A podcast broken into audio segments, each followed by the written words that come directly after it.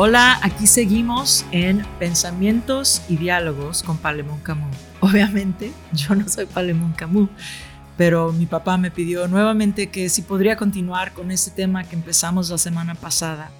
¿Estás tú o alguien a, quien tú amas deconstruyendo su fe? Entonces, la semana pasada ah, empecé a tratar el tema un poco más dirigido hacia los padres, pastoral más que nada, animando a los padres que, están enfrentando este tipo de situaciones y, cómo llevarlo y cómo ah, poner nuestra confianza en Dios. Hoy quiero tratar ese tema desde otro punto de vista. Ah, a lo mejor tú te estás haciendo preguntas y quiero dar a entender una definición distinta entre tener dudas y una deconstrucción, porque una deconstrucción implica lo que dice el nombre. Estás algo, está, construiste algo y ahora lo estás deconstruyendo. Ah, dudas las tenemos todos. Entonces hay una diferencia muy grande entre estas dos cosas.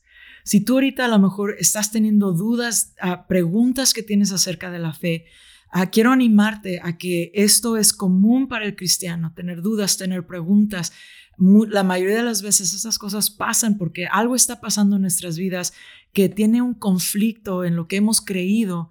Y, no me voy a meter en ese tema ahorita porque quiero continuar con este otro tema, pero simplemente quiero animarte a que tengas esta distinción entre la pregunta de tu corazón y la pregunta de tu mente. Si tu pregunta es algo del corazón, donde a lo mejor estás pasando por un momento difícil, uh, te animo a que vayas con tu pastor, con algún amigo, que ores, que, que medites, que tomes un tiempo de descanso. Si tienes preguntas que están afectando en, en, tu fe, ah, hazlas. Dios tiene respuestas. Y de esto sí tiene que ver un poco con lo que vamos a hablar. La deconstrucción en sí. Ok, vamos a empezar primero entendiendo que todos tenemos una cosmovisión de la realidad, del mundo. Todos tenemos una manera en que vemos la realidad. La cosmovisión se ha comparado a unos lentes que usamos para ver la realidad. Hay algunos filósofos cristianos como JP Morland que no les gusta esta manera de entender la cosmovisión porque implicaría un entendimiento de que, de que entonces no podemos alcanzar a entender la realidad en sí, sino que siempre la vamos a estar interpretando. Y por un lado yo estoy de acuerdo, pero por otro lado Ah, los lentes no impiden ver la realidad, sino que colorean un poco la realidad. Entonces, si vemos a la cosmovisión como estos lentes que, dan un cierto color o una manera de entender, no es que no estás conectándote con la realidad en sí, sino de que ah, es, es, nosotros todos tenemos diferentes maneras que en culturas en las que hemos crecido que van coloreando cómo vemos la realidad. Entonces, todos tenemos una cosmovisión, una manera, en, eh, eh, una serie de pensamientos, ideologías, creencias, actitudes ah, que van formando eh, una manera ah, en, donde, en, en, cómo vivimos nuestra, en nuestra vida, cómo respondemos a la vida, cómo llevamos nuestras relaciones, cómo pensamos acerca de Dios, cómo pensamos acerca de la realidad.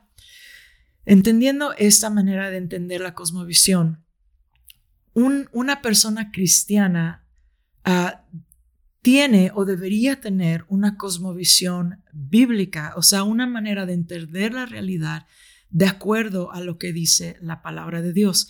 ¿Qué es lo que dice la Biblia? C.S. Lewis dice, yo creo en el cristianismo así como creo en el sol, eh, en la luz del sol, no tan solo porque la observo, sino porque a través de ella puedo ver todo lo que me rodea. O sea, él está entendiendo que a través de la luz del cristianismo, a través de la luz de Cristo, podemos entender toda la realidad. Ah, pero regresemos a este problema de la deconstrucción, ¿ok? Ah, algo que yo he observado en gente que, que, que ha públicamente deconstruido su fe y, ha dicho cosas como yo era cristiano y ahora ya no lo soy. Ah, yo era pastor y ahora ya no lo soy. Yo era líder de alabanza y ahora ya no creo en Cristo. Hay, hay muchas de estas personas que han salido en Instagram, en YouTube, en, Facebook y que hay muchos jóvenes que están oyendo esas historias y empiezan a, ahora las dudas que ellos han tenido, lo llevan a una deconstrucción. Y en esta ocasión quiero resaltar tres argumentos o, tres problemas o preguntas que, es, que, que, que, son comunes en oír estas historias. La primera es, muchos de ellos han tenido algún problema, algún, algún malentendido con algún cristiano o, o predominantemente con la iglesia cristiana.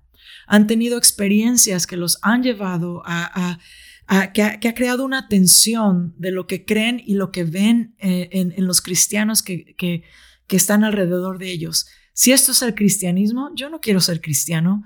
Si, este, si estos son los seguidores de Cristo, si esto es, es, este es el cristianismo y, y, veo todo lo que está pasando en la iglesia, entonces yo no quiero ser cristiano. Pero mi pregunta ah, ante estos problemas es, ¿Es la iglesia la totalidad del cristianismo? Yo sé que como iglesia debemos reflejar la verdad de la palabra de Dios, la verdad de lo que, de lo que se nos enseña en la Biblia. Y, y, en ese punto yo estoy de acuerdo con aquellos que hacen esos retos en contra de la iglesia. La iglesia tiene muchos lugares en donde tenemos que ser mejores. Tenemos que crecer, tenemos que madurar. Hay una frase en, la reforma en, donde, donde, se habla de la iglesia reformada, siempre reformándose. Es un entendimiento de que hasta que llegue Jesús y Él haga y, y, Él ponga todo nuevo, en donde la Biblia dice que cuando Jesús regrese, Él va a llevar este proceso de redención a su punto final en donde no va a haber más lágrimas. Y ese es otro tema muy grande, pero en este entendimiento sabemos que hasta que Jesús regrese, todos estamos en un mundo caído y vivimos en un mundo en donde no hemos llegado a este lugar de perfección. Entonces la iglesia refleja la realidad de que somos un grupo de personas que estamos en crecimiento, estamos en transición. Y esto no es una excusa, debemos ser mejores, debemos como iglesia tenemos que crecer y tenemos que, madurar. Pero mi pregunta a aquellos que dicen que están deconstruyendo el cristianismo porque han visto un mal ejemplo en la iglesia es, ¿creíste en el cristianismo por, por lo que Jesús ha dicho acerca de la realidad o por lo que estás, eh, o simplemente estaba siguiendo a la cultura cristiana? Porque esas dos cosas son dos cosas muy diferentes. Cuando cuando nosotros hablamos del cristianismo, estamos hablando de las declaraciones de verdad que Jesús hizo acerca de la realidad. Jesús dijo, yo soy el camino, la verdad y la vida, y nadie viene al Padre si no es por mí. Esto es, una, esto es un, un argumento de verdad que Jesús hizo acerca de la realidad, que o es verdad o no es verdad. Ah, hay apologistas que han hablado de esto en términos de es Jesús eh, mentiroso o es un lunático o es en realidad quien dijo que él era, el, el, creador del universo, Dios mismo, el Señor de nuestras vidas. Y tú tienes que decidir quién es Jesús. No puedes decidir quién es Jesús por el ejemplo que te da otra persona, sino tienes que ir a las palabras mismas de Cristo y analizar los, los, los conceptos de verdad que Jesús te estaba haciendo acerca de la realidad. Número dos, ah, otra cosa que yo he oído en, preguntas que están, ah, en gente que está deconstruyendo su fe, dicen cosas como, nadie está hablando de esto. ¿A qué se refieren?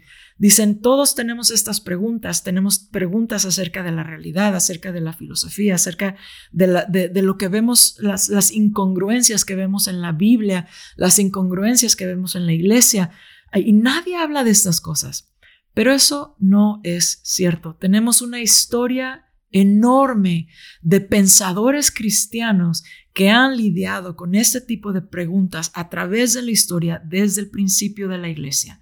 apologistas, teólogos, filósofos, maestros, pastores que han escrito tantos libros y han dialogado de estas cosas. De hecho, en la teología hablamos de que no hay ninguna herejía nueva, sino que todas las herejías se van reciclando y van tomando un lenguaje moderno de acuerdo al momento en que, en que resurge esta herejía. Entonces, todas las preguntas, todas las dudas, todas ya se han preguntado. Una cosa que a mí me sorprendió cuando yo empecé a estudiar teología, filosofía, apologética cristiana, es que las preguntas que yo tenía ya las han hecho muchas otras personas más inteligentes que yo a través de la historia. Y no nada más cristianos, filósofos no cristianos que han hecho estas preguntas.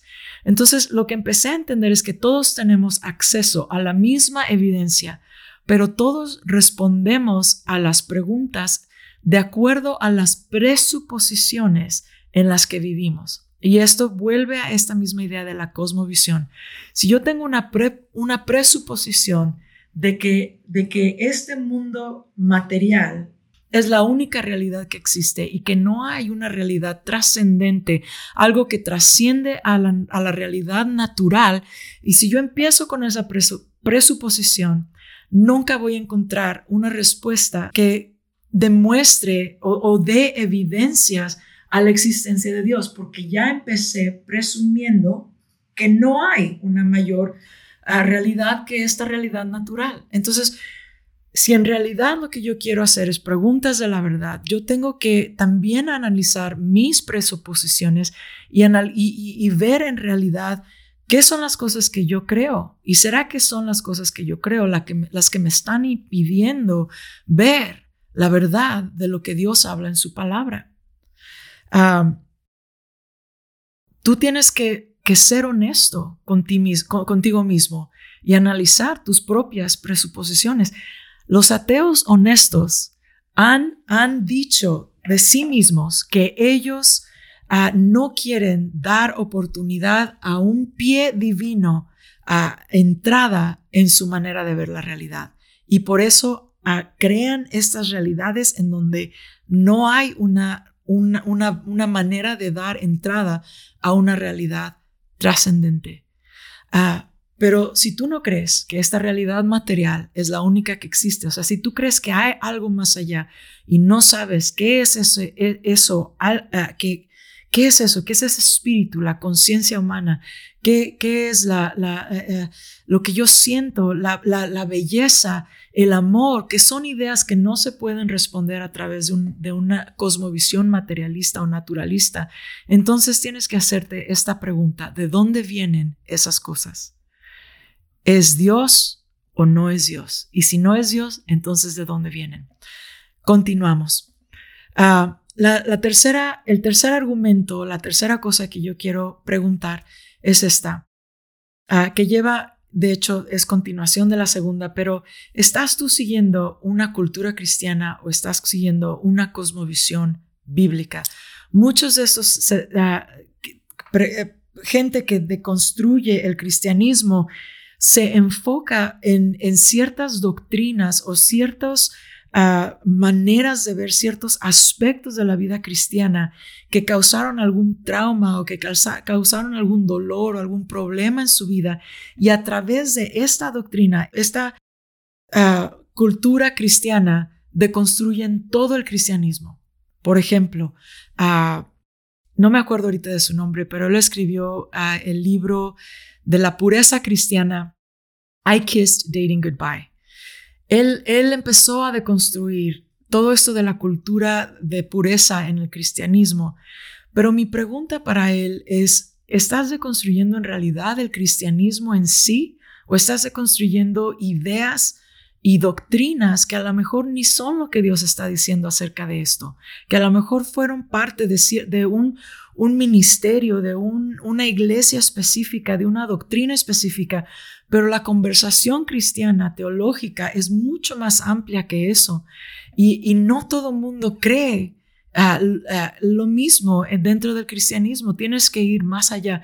Yo, yo me he puesto a leer, por ejemplo, los escritos, yo creo que lo he mencionado antes, pero los escritos de, de, la iglesia ah, ortodoxa griega, que habla de diferentes formas de entender la salvación y han añadido entendimiento a mi, a, mi vida acerca de qué es el cristianismo.